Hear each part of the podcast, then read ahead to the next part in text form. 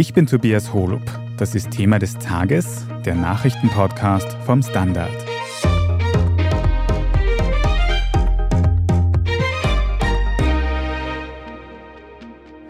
Um den Kampf gegen den Klimawandel zu gewinnen, müssen unsere Autos klimafreundlicher werden. Aber wie?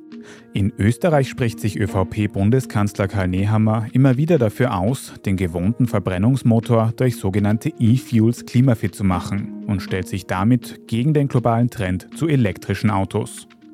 Wir sprechen heute darüber, warum er das tut. Wir schauen uns an, wie E-Fuels im Detail funktionieren und ob die Zukunft der Mobilität in künstlichen Kraftstoffen oder Batterien liegt. Alicia Prager, du beschäftigst dich gerade für die Standard Wirtschaftsredaktion mit einem sogenannten Autogipfel, den unser Bundeskanzler Karl Nehammer von der ÖVP für den kommenden Mittwoch plant. Kannst du uns kurz zur Einordnung sagen, was da konkret geplant ist, was da besprochen werden soll und mit wem? Genau, also der Bundeskanzler hat für Mittwoch einen Autogipfel einberufen, zu dem unter anderem Wissenschaftler kommen sollen von der TU Graz, von der Uni Leoben, von der TU Wien und auch die OMV ist dabei. Das Umweltbundesamt zum Beispiel ist nicht dabei, auch wenn die viele Studien zu dem Themenkomplex gemacht haben. Da soll besprochen werden, welche Zukunft der sogenannte grüne Verbrenner haben könnte in Österreich. Karl Nehammer versucht sozusagen den Verbrennungsmotor über dieses viel diskutierte Verbrennerverbot, das die EU beschlossen hat vor kurzem, drüber zu retten.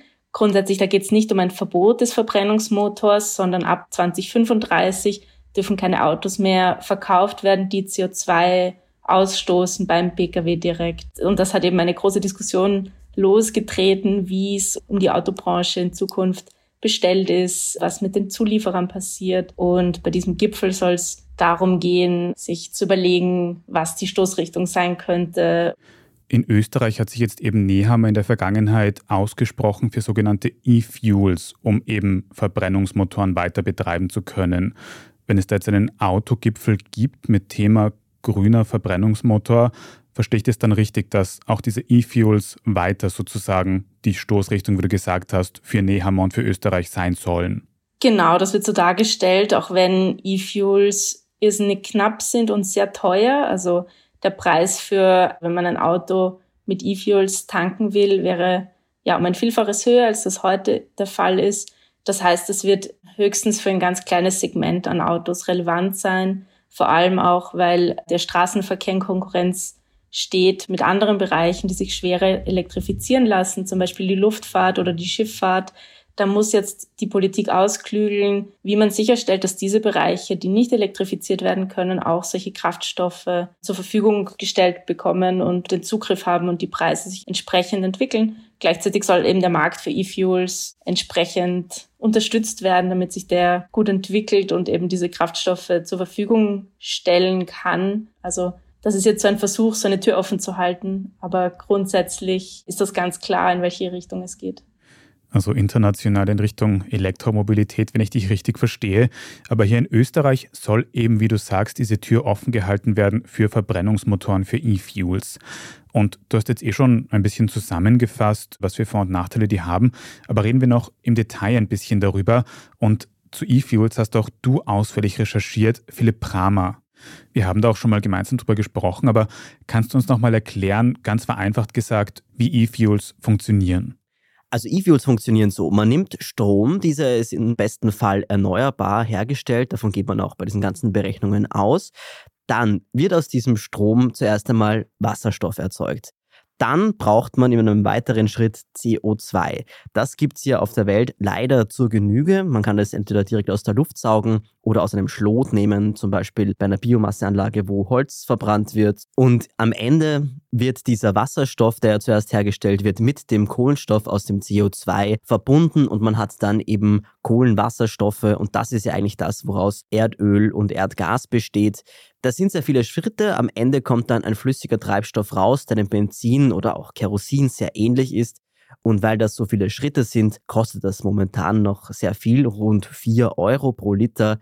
Man geht aber davon aus, dass wenn jetzt diese Technologie gefördert wird, dass das in rund zehn Jahren etwa zwei Euro pro Liter sind. Also das ist eher kompliziert und teuer.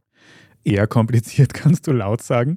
Also wenn ich das richtig verstehe, geht es darum, dass man am Anfang erneuerbaren Strom nimmt und schlussendlich dann daraus etwas macht, was so ähnlich ist wie Benzin, weil dadurch kann das dann eben in ganz normale Verbrennungsmotoren eingefüllt werden, wie wir sie bis jetzt auch haben. Habe ich das richtig verstanden?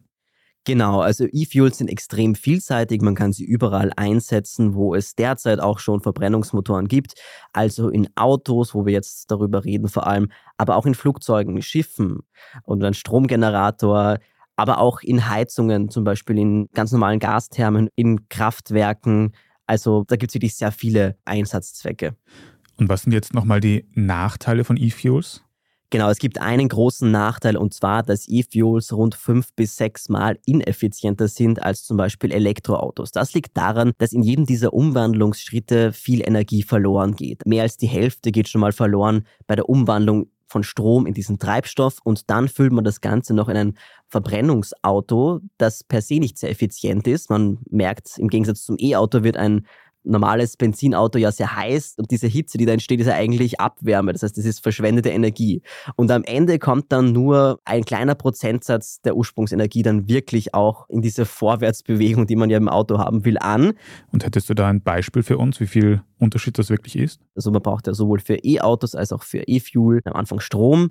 Wenn man eine kleine Windkraftanlage hat, dann könnte man zum Beispiel mit dem Strom, den dieses Windrad in einem Jahr produziert, entweder 1600 E-Autos betreiben, ein ganzes Jahr lang, oder nur 250 E-Fuel-Autos. Also das ist wirklich fünf bis sechs Mal ineffizienter. Und dann gibt es auch noch andere Probleme, die Verbrennungsmotoren haben, zum Beispiel auch die lokale Belastung der Umwelt. Also es geht ja nicht nur ums Klima, sondern zum Beispiel auch um Stickoxide, die schädigen die Atemwege, die entstehen halt dann trotzdem, wenn man was verbrennt. Genauso wie Hitze, also gerade in den Städten ist es im Sommer ja ein Problem, dass sich eben diese Hitzeinseln bilden.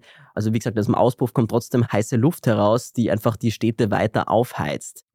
Wenn jetzt aber die Effizienz so schlecht ist und auch die Kosten sehr hoch sind, wie du gesagt hast, verstehe ich dich dann richtig, dass du E-Fuels nicht für eine sinnvolle Technologie für die Mobilitätswende hältst? Nein, das stimmt so nicht. Also E-Fuels können wirklich eine große Lösung sein für die Mobilitätswende, nur eben nicht so, wie sie von vielen derzeit dargestellt wird. Also für diesen Pkw-Sektor, für Leichtfahrzeuge gibt es einfach andere Lösungen und man braucht diese E-Fuels für andere Dinge. Eben gerade weil sie so vielseitig einsetzbar sind, braucht man sie dort, wo Verbrennungsmotoren noch alternativlos sind. Zum Beispiel im Schiffsverkehr oder im Flugzeug, wo einfach Akkus viel viel zu groß und schwer wären. Also da braucht man einfach noch diese normalen Motoren. Und wenn man jetzt im großen Stil anfängt, aber diese Autos mit E-Fuels zu befüllen, dann fehlen die eben dort, wo man sie eigentlich braucht. Oft wird Wasserstoff und E-Fuels auch als Champagner der Energiewende bezeichnet, eben weil sie so teuer sind. Und wie eben den Champagner sollte man den eben auch bewusst einsetzen, also zu besonderen Anlässen und nicht dort, wo es Alternativen gibt, also in den Glühweinschitten oder zum Kochen verwenden, weil da tut es was anderes auch. Und genauso ist es eben mit den E-Fuels. Man kann den natürlich in Autos verwenden, aber es gibt da eben die bessere Alternative und das ist eben die Elektromobilität, weil die ist einfach effizienter. Champagner der Energiewende beschreibt es tatsächlich ziemlich gut. Also wenn ich das richtig verstanden habe, E-Fuels dort einsetzen, wo es nicht anders geht und dort, wo es Alternativen gibt, eben auch über die nachdenken. Bei Autos hast du gesagt, ist das vor allem die Elektromobilität. Also sollten wir da auch noch ein bisschen über die Vor- und Nachteile reden und machen das auch gleich nach einer kurzen Pause. Wir sind gleich zurück.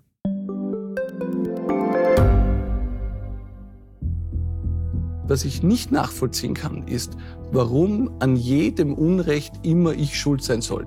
Ein Korruptionsskandal jagt den anderen. Österreich hat in den letzten 30 Jahren viel über Klimaschutz gesprochen, aber zu wenig getan. Die Politik verschläft die Klimakrise. Die Behörden haben alles richtig gemacht. Fehler vergisst man, statt daraus zu lernen. So sind wir nicht. So ist Österreich einfach nicht. Aber wie ist Österreich dann? Das wollen wir bei Inside Austria herausfinden. Wir blicken auf die großen österreichischen Skandale. Von Ibiza bis Ischgl. Wir wollen wissen, wer dafür in der Politik die Verantwortung trägt. Und wir schauen genau hin, wo Österreich über seine Grenzen hinaus mitmischt. Vom Wirecard-Skandal bis zum Ukraine-Krieg. Das ist Inside Austria von Standard und Spiegel. Jeden Samstag eine neue Folge, überall, wo es Podcasts gibt.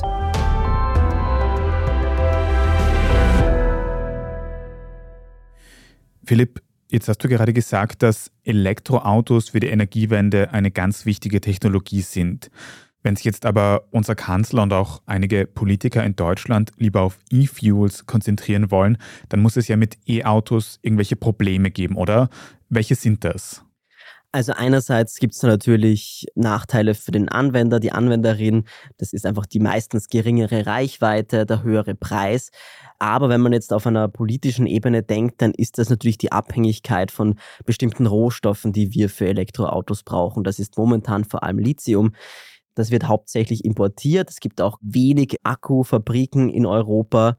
Und da wird eben oft argumentiert, auch von Kanzler Nehammer, dass man eben sich weniger abhängig machen will von eben China, wo eben sehr viele Akkus herkommen. Ich finde das dann sehr interessant, dass der Nehammer dann aber auch im gleichen Atemzug fast erwähnt, dass man eben E-Fuels einkaufen muss aus Nordafrika. Also man macht sich da ja auch wieder abhängig.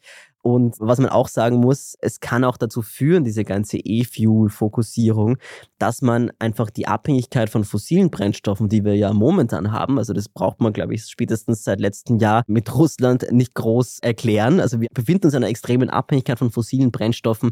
Und wenn man eben jetzt weiter noch Verbrenner baut, dann verlängern wir eben diese Abhängigkeit.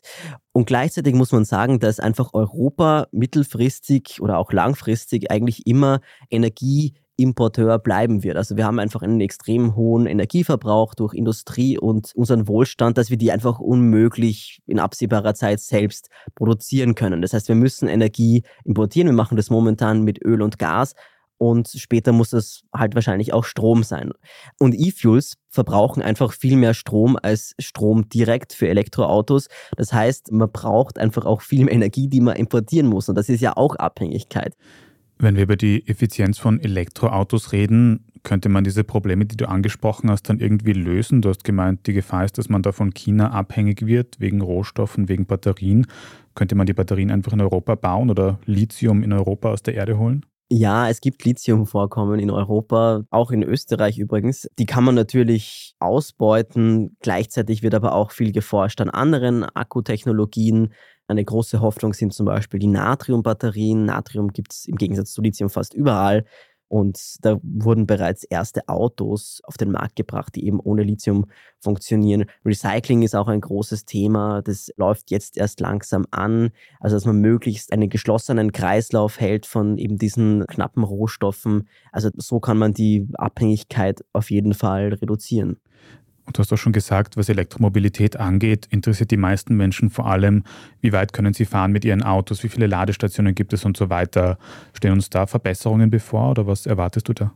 Ja, also momentan ist es ja so, dass das Ladestationennetz in West- und Mitteleuropa sehr gut ausgebaut ist. Wenn man dann Richtung Osteuropa fährt, Griechenland ist ja auch zum Beispiel ein beliebtes Urlaubsland, dann schaut es da sehr schlecht aus. Da wird das Tankstellennetz immer dünner, aber es gibt auch Programme, um eben dieses Netz dichter zu machen und es wird eben auch weiter geforscht an Akkutechnologien, dass man mit einer Akkuladung dann auch länger fahren kann. Wenn ich dir so zuhöre, dann bekommt zumindest ich den Eindruck, dass Elektromobilität doch für den privaten Autoverkehr die effizientere, effektivere Technologie wäre. Und dann stelle ich mir die Frage, und Du, Alicia, stellst dir die Frage vielleicht auch, warum sich Karl Nehammer so auf diese E-Fuels und auf diese Verbrenner fixiert. Was ist der Grund, sich da so sehr quasi zu konzentrieren auf diese Technologie, die anscheinend sehr große Nachteile hat? Das fragen sich, glaube ich, gerade sehr viele. Das Auto ist einfach ein Punkt, der stark emotionalisiert in der Debatte. Und Karl Nehammer argumentiert immer damit, dass in der Autobranche in Österreich sehr viele Menschen arbeiten. Insgesamt sind das bis zu 80.000 Menschen. Das ist eine sehr hoch angesetzte Zahl, die auch Betriebe mitrechnet, die nur indirekt damit zu tun haben. Also die Zahl wird irgendwo zwischen 40 und 80.000 angesetzt, je nachdem, wie man das rechnet. Grundsätzlich sind österreichische Betriebe nicht so sonderlich stark, was die E-Mobilität, was Teile für die E-Mobilität betrifft. Deshalb geht es dann eben einfach darum, diese Betriebe erhalten zu wollen. Allerdings, ich habe gerade vorher mit jemandem von Magna telefoniert, einem großen Zulieferbetrieb. Dort arbeiten ungefähr 17.000 Menschen, also ein sehr großer Anteil dieses insgesamten Teils. Und der meinte, sie stellen halt kaum Teile her, die mit dem Antrieb zu tun haben. Das heißt, Die Branche wird also nicht unbedingt gleich völlig kollabieren, wenn man auf E-Mobilität umsteigt. Gleichzeitig empfehlen Fachleute schon sehr eindringlich, dass sich die österreichische Branche auch mehr in diese Richtung ausrichtet, weil eben derzeit wenig in die Richtung gemacht wird. Und vor allem hat Philipp vorher auch schon kurz gesagt, dass ja beide Technologien, nämlich auch die Elektromobilität, noch sehr viele Technologiesprünge vor sich hat und dass quasi auch in diese Richtung jetzt noch viel geforscht werden könnte. Würdest du sagen, wenn wir jetzt in Richtung E-Fuels uns wirtschaftlich konzentrieren, dass wir uns da dann quasi auf diesen einen Weg fokussieren und den anderen quasi ganz außen vor lassen? Besteht diese Gefahr? Genau an dieses Argument knüpft die Diskussion auch an. Das Stichwort lautet hier Technologieoffenheit. Das ist der Fokus auf verschiedene Technologien und der Versuch, alle weiterzuentwickeln entsprechend. Das ist auch eines der großen Argumente bei E-Fuels, dass hier gehofft wird, hier ebenfalls weiterzukommen. Es ist aber eben, wie Philipp erklärt hat, von der Elektromobilität deutlich mehr zu erwarten. In China gibt's neue Batterien, von denen wir letzte Woche gehört haben, mit Natrium anstatt Lithium, die leichter sind, die ein höheres Speichervolumen haben. Die Batterien werden immer besser, die Autos immer leistungsfähiger. Also die Diskussion um E-Fuels, da dreht sich um eine Nische, die derzeit sehr hoch gehängt wird. Und was ja auch das Interessante ist, dass eigentlich fast alle großen Autohersteller inzwischen die Abkehr vom Verbrennungsmotor angekündigt haben. Unter den großen europäischen Herstellern ist eigentlich nur mehr Porsche da, die eben auch auf E-Fuel setzen wollen. Also vielleicht hat sich dieses Thema ohnehin bis 2035, das sind ja immerhin noch zwölf Jahre, erledigt und E-Fuels sind dann vielleicht erlaubt, aber keiner kauft sie, weil sie einfach extrem teuer sind und die auch keiner mehr produziert. Also es gibt da viel zu besprechen. Wir werden gespannt am kommenden Mittwoch auf diesen Autogipfel schauen und hoffen wohl auch, dass es da eben nicht nur um E-Fuels geht, sondern dass da ganz viele verschiedene Technologien und Möglichkeiten, um den Verkehr nachhaltig zu machen, auch wirklich diskutiert werden. Danke mal euch beiden, dass ihr uns da heute einen Überblick gegeben habt über diesen Autogipfel und über E-Fuels, Alicia Prager und Philipp Bramer. Danke. Danke. Und wir sprechen jetzt dann in unserer Meldungsübersicht gleich noch weiter über die schweren Kämpfe, die seit einigen Tagen im Sudan in Afrika toben. Wenn Ihnen diese Folge von Thema des Tages bis hierhin aber schon gefallen hat, dann abonnieren Sie uns am besten gleich auf Ihrer liebsten Podcast-Plattform, dann verpassen Sie auch keine weitere Folge mehr. Wenn Sie uns ein bisschen unterstützen möchten, dann können Sie auch eine gute Bewertung oder einen netten Kommentar dort lassen, damit uns noch mehr Menschen finden. Jetzt aber dranbleiben, wir sind gleich wieder da.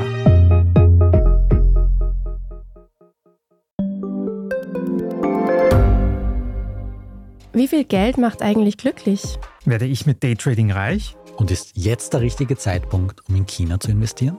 Das und mehr sehen wir uns in der neuen Staffel vom Standard-Podcast Lohnt sich das an? Wir, das sind Davina Brumbauer, Alexander Amon und Michael Wendisch. Und gemeinsam mit Expertinnen und Experten fragen wir uns, wie ein Pyramidenspiel funktioniert, was eigentlich ein Baby kostet und ob es sich lohnt, in eine Steueroase auszuwandern. Lohnt sich das? Der Standard-Podcast über Geld findet ihr jeden Dienstag auf allen gängigen Podcast-Plattformen. Und hier ist, was Sie heute sonst noch wissen müssen. Erstens, im Sudan im Nordosten von Afrika toben seit Tagen schwere Kämpfe. Das Land wurde schon seit längerem von einem Militärgeneral geführt. Nun ist innerhalb des Militärs ein Konflikt zwischen verschiedenen Gruppen ausgebrochen. Die Kämpfe konzentrieren sich auf die sudanesische Hauptstadt Khartoum. Es wurden bereits knapp 100 zivile Opfer und rund 1000 Verletzte gemeldet. Heute am Montag berät der Sicherheitsrat der Vereinten Nationen über die Situation und auch die Präsidenten dreier naher afrikanischer Staaten wollen nach Khartoum reisen, um in dem Konflikt zu vermitteln.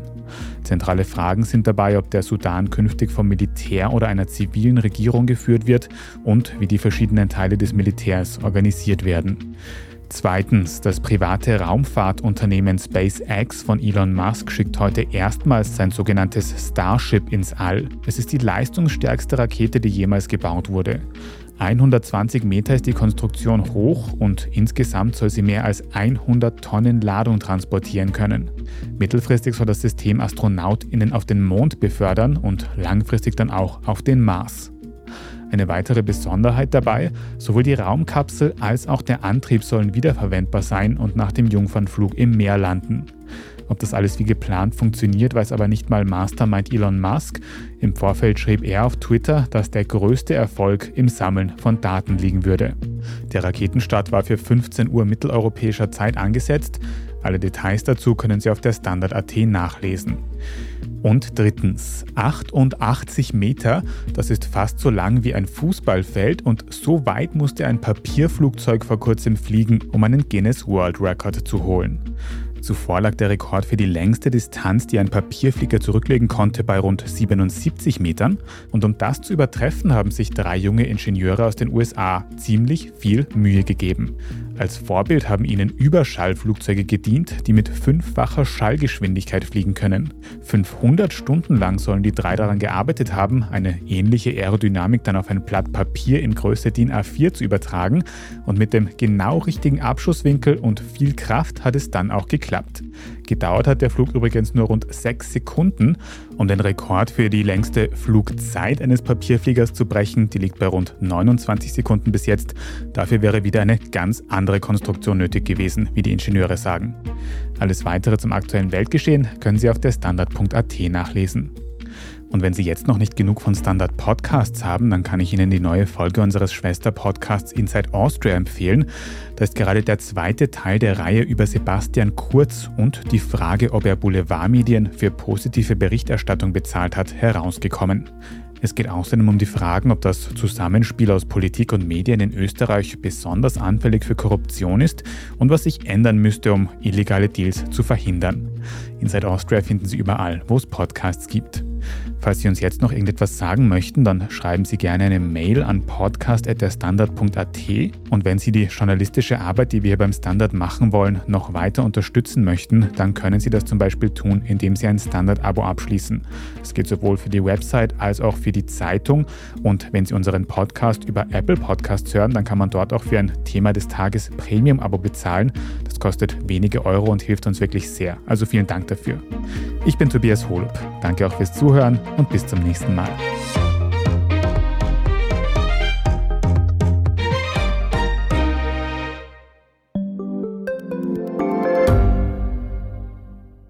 Gibt es außerirdisches Leben? Haben Tiere ein Bewusstsein? Können wir durch die Zeit reisen? Es gibt so viele große Fragen, die uns Menschen seit Jahrtausenden beschäftigen. Aber erst jetzt kann die Wissenschaft Antworten darauf liefern. Oder neue Rätsel entdecken. Ich bin Tanja Traxler. Und ich bin David Rennert. Im Standard-Podcast Rätsel der Wissenschaft gehen wir großen Fragen der Menschheit auf die Spur. Wir fragen Wissenschaftlerinnen, was in schwarzen Löchern passiert. Wo die Aliens bleiben. Und die Fusionskraftwerke. Und wo die Mathematik an ihre Grenzen stößt. Rätsel der Wissenschaft. Jeden Mittwoch eine neue Folge. Überall, wo es Podcasts gibt.